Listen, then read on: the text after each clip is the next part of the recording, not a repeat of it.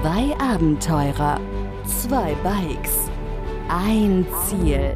ThriveSide. Begleite Sascha und Pascal auf ihrer unglaublichen Reise um die Welt mit dem Fahrrad durch mehr als 30 Länder. Von Mainz bis Neuseeland. Hier im Podcast, ThriveSide. Alright, 3, 2, 1, wir fangen einfach an. Let's go. Hallo, hallo.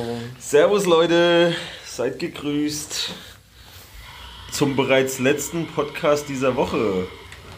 Ist uns gerade aufgefallen. Es ist ja schon wieder soweit, es ist schon wieder Freitag. Erste Woche Dezember rum.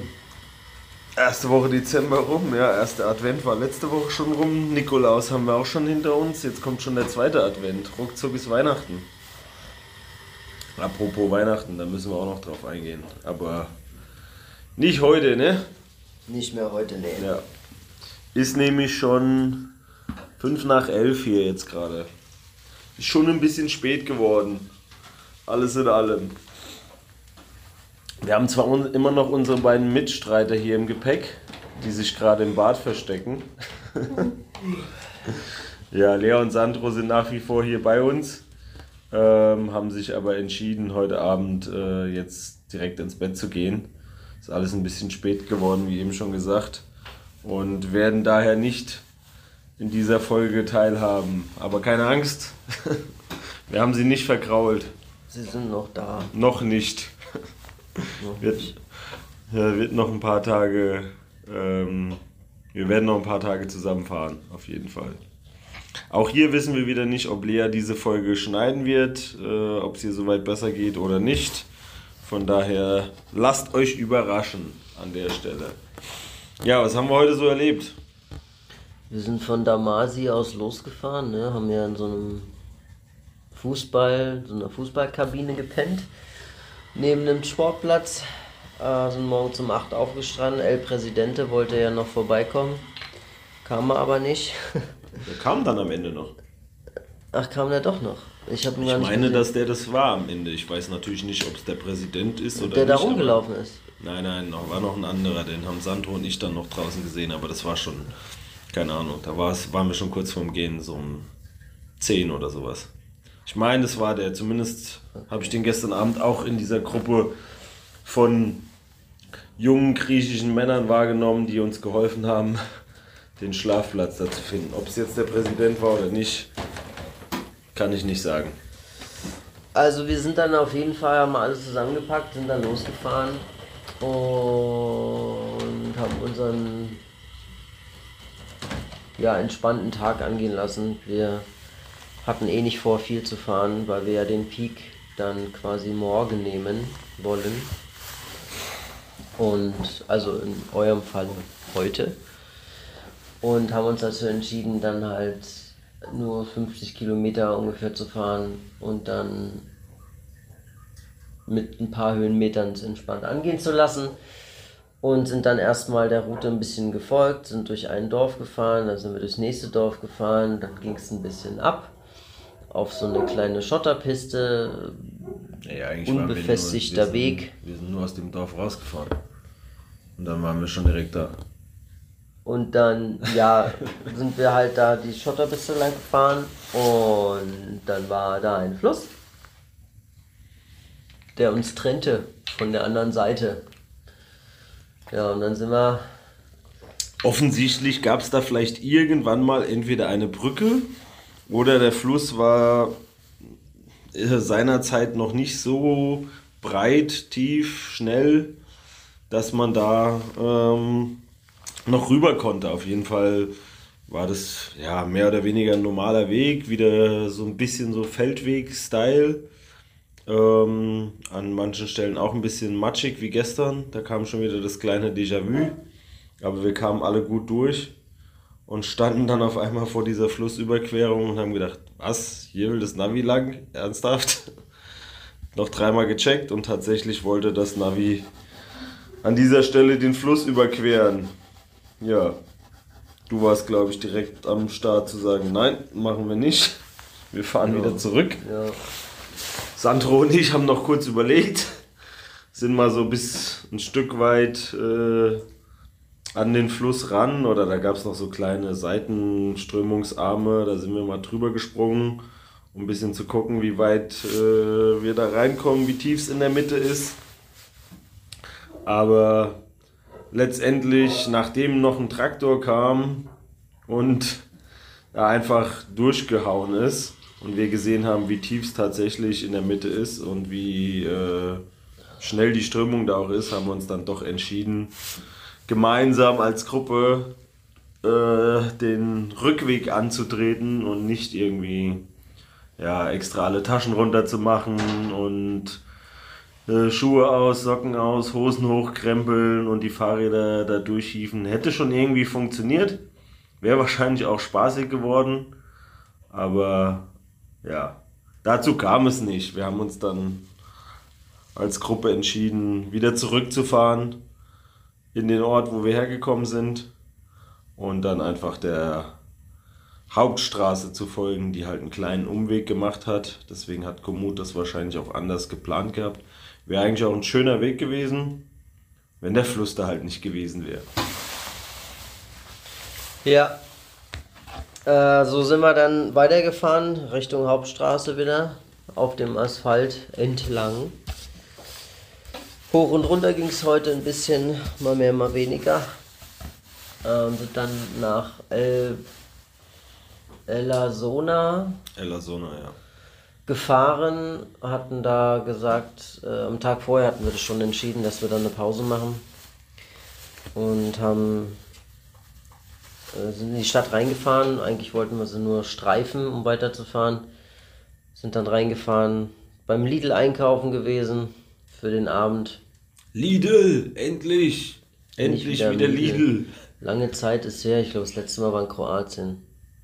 Ich glaube auch, es könnte Kroatien gewesen sein. Also auf jeden Fall sehr lange her, ja. äh, dass wir mal wieder im Lidl gewesen sind. Ja, man hat sich direkt heimisch gefühlt irgendwie. Ich weiß ja. nicht, es hatte so ein leichtes Zuhause-Feeling. Schon so ein kleines Highlight gewesen. Auch wenn die Produkte nicht alle die von zu Hause sind. Ja. Was aber eigentlich ganz cool ist. Ja. Dass so viele griechische Produkte auch da waren, mal andere Produkte. Wir hatten, wir hatten auf jeden Fall relativ viel eingekauft gehabt ähm, für uns alle vier und sind dann noch in so einem Nachbarcafé irgendwie so draußen an so einer Bank äh, haben wir uns da hingesetzt und haben äh, noch einen Kaffee getrunken alle und das äh, war mega cool, weil wir hatten so Glück vom Wetter heute. Es war angenehm in der Sonne, fast schon zu warm teilweise.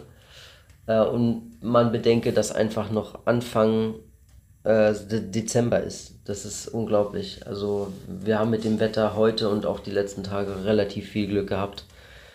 Freut uns, sind dann äh, da gewesen, eine halbe Stunde oder was, haben eine Kaffee getrunken, haben noch ein bisschen was gelabert, noch ein bisschen die Routen ähm, durchdacht für die nächsten Tage und sind dann weiter nach. Wie ist er, wo sind wir hier? Wie, ist der, wie, heißt der, wie heißt der Ort hier? Kalitea. Kalitea. Kalitea ruft Lea hinten aus dem Zimmer. Ja, Kalitea ist der Ort, wo wir gerade sind. Äh, wir sind nämlich von Elbasona, Elasona nach Kalitea äh, ein bisschen hochgefahren und von weitem konnte man es erahnen, ein großer Berg mit relativ viel Schneekuppe äh, tat sich auf, der Olymp. Wir vermuten nach wie vor, dass es der Olymp ist. Ja. So ganz hundertprozentig sicher. Wir haben noch kein Vergleichsbild gesehen. Aber von der Höhe und äh, von der Lage, wo er liegt, äh, muss es eigentlich der Olymp sein. Ja.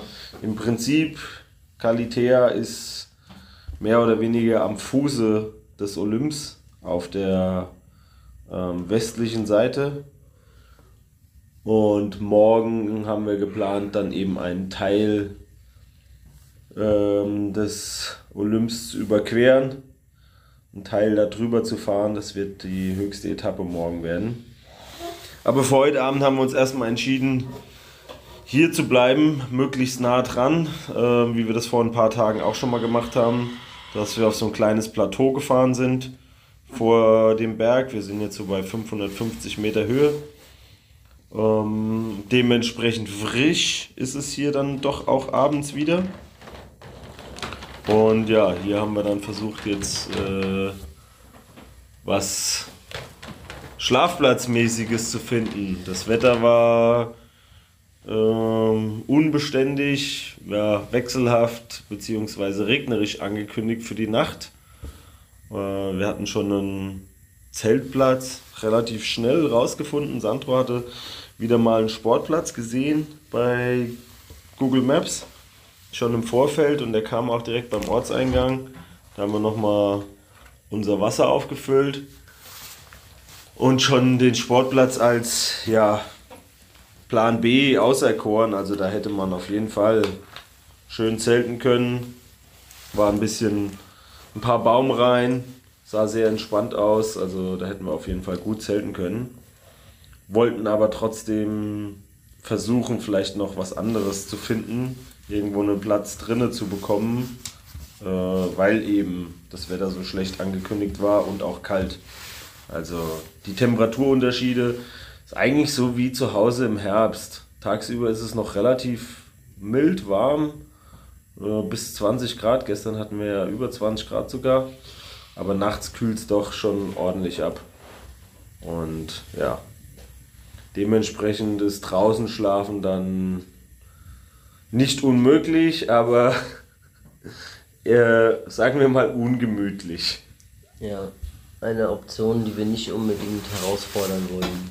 Ja, ich meine, klar, wir haben alles dafür dabei, wir haben gute Schlafsäcke, das, das funktioniert schon alles. Es ist halt einfach ungemütlich und wenn es eine bessere Option gibt, äh, warum sollen wir die nicht annehmen? Und so haben wir das auch getan. Wir sind in die Stadt reingefahren, dann haben wir vor so einer Art Kulturzentrum geparkt, äh, hatten eine Idee gehabt. Äh, Pascal und Sandro sind da geblieben. Lea und ich sind nochmal zurückgefahren. Wir haben ein, zwei Cafés und ein Restaurant gesehen, als wir in die Stadt rein sind und hatten die dann auch dementsprechend abgeklappert.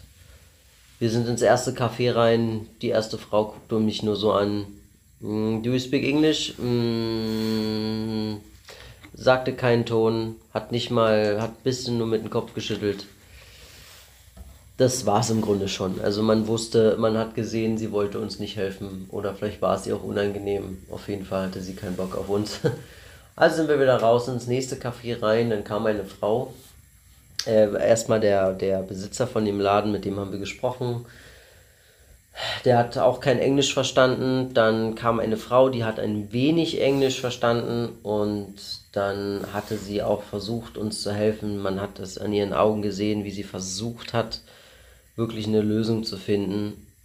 Die einzige Lösung, die sie hatte, ist sieben Kilometer weiterfahren in einen nächst kleineren Ort. Da gäbe es irgendwie eine Art Hotel, Resort aus so Strohhütten, aber schön und neu gemacht und alles. War keine Option, wäre zu teuer gewesen. Man hat ihr wirklich angesehen, wie sehr sie sich hat versucht, wie sehr sie versucht hat, uns zu helfen.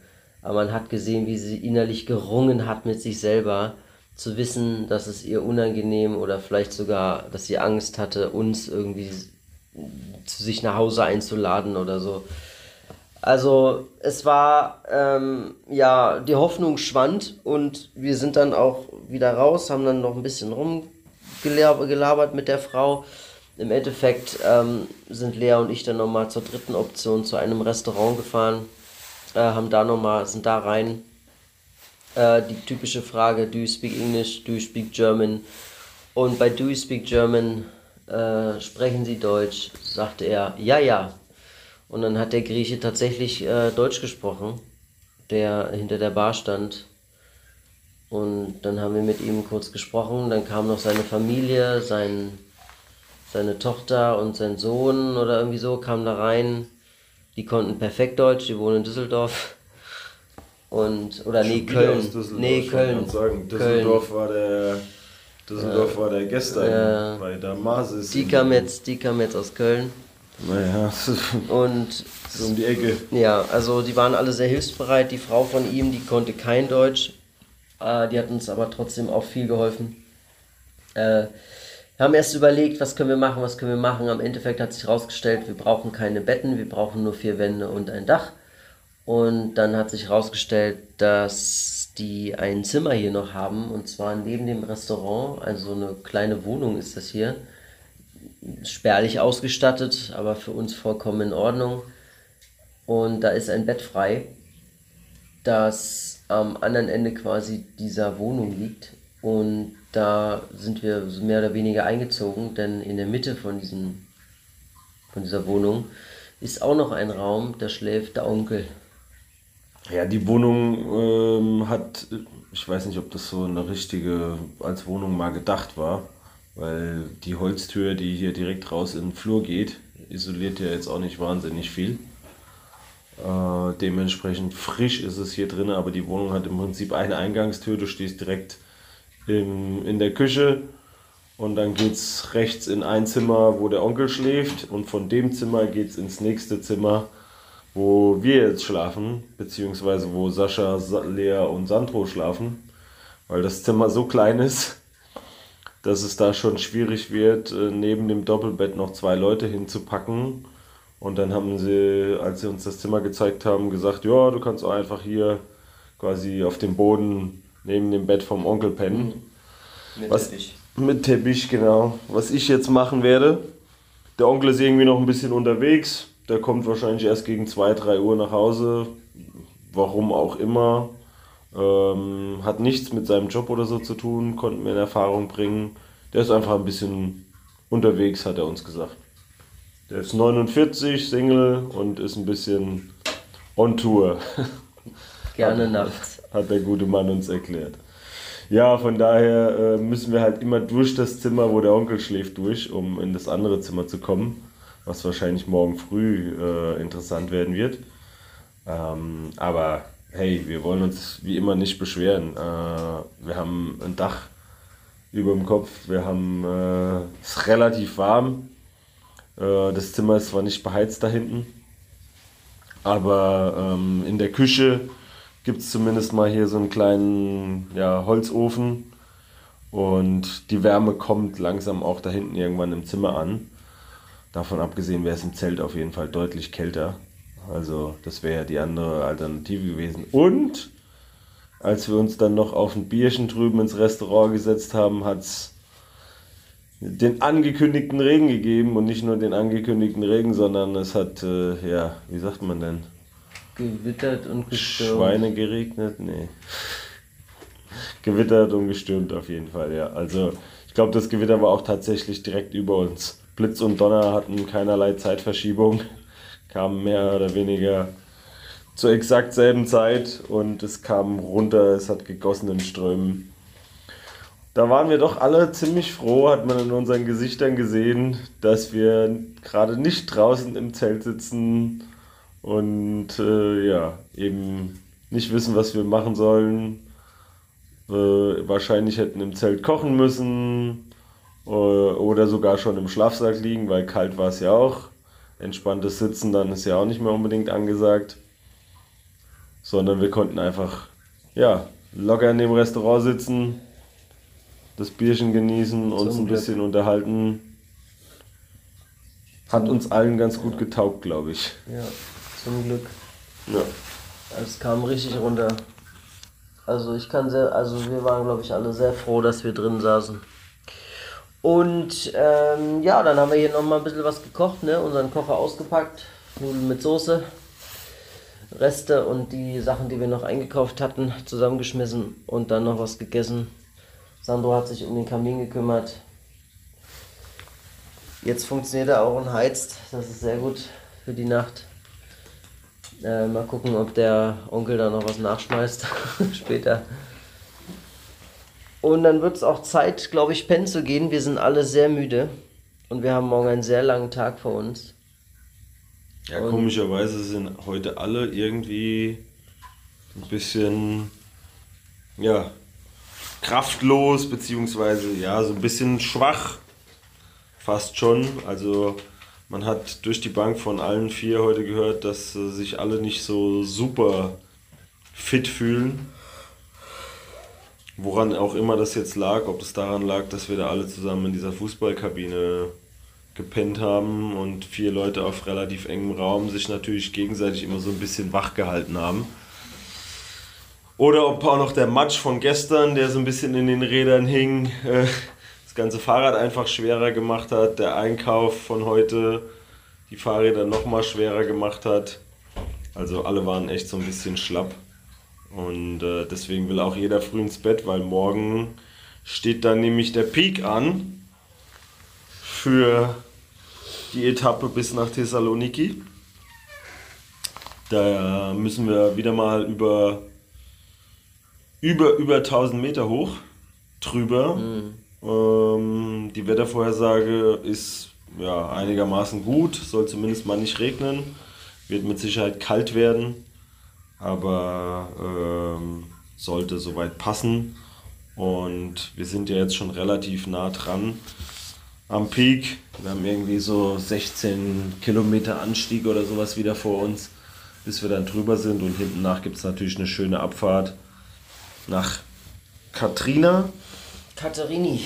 Katharini? Katrin, Katharini, genau.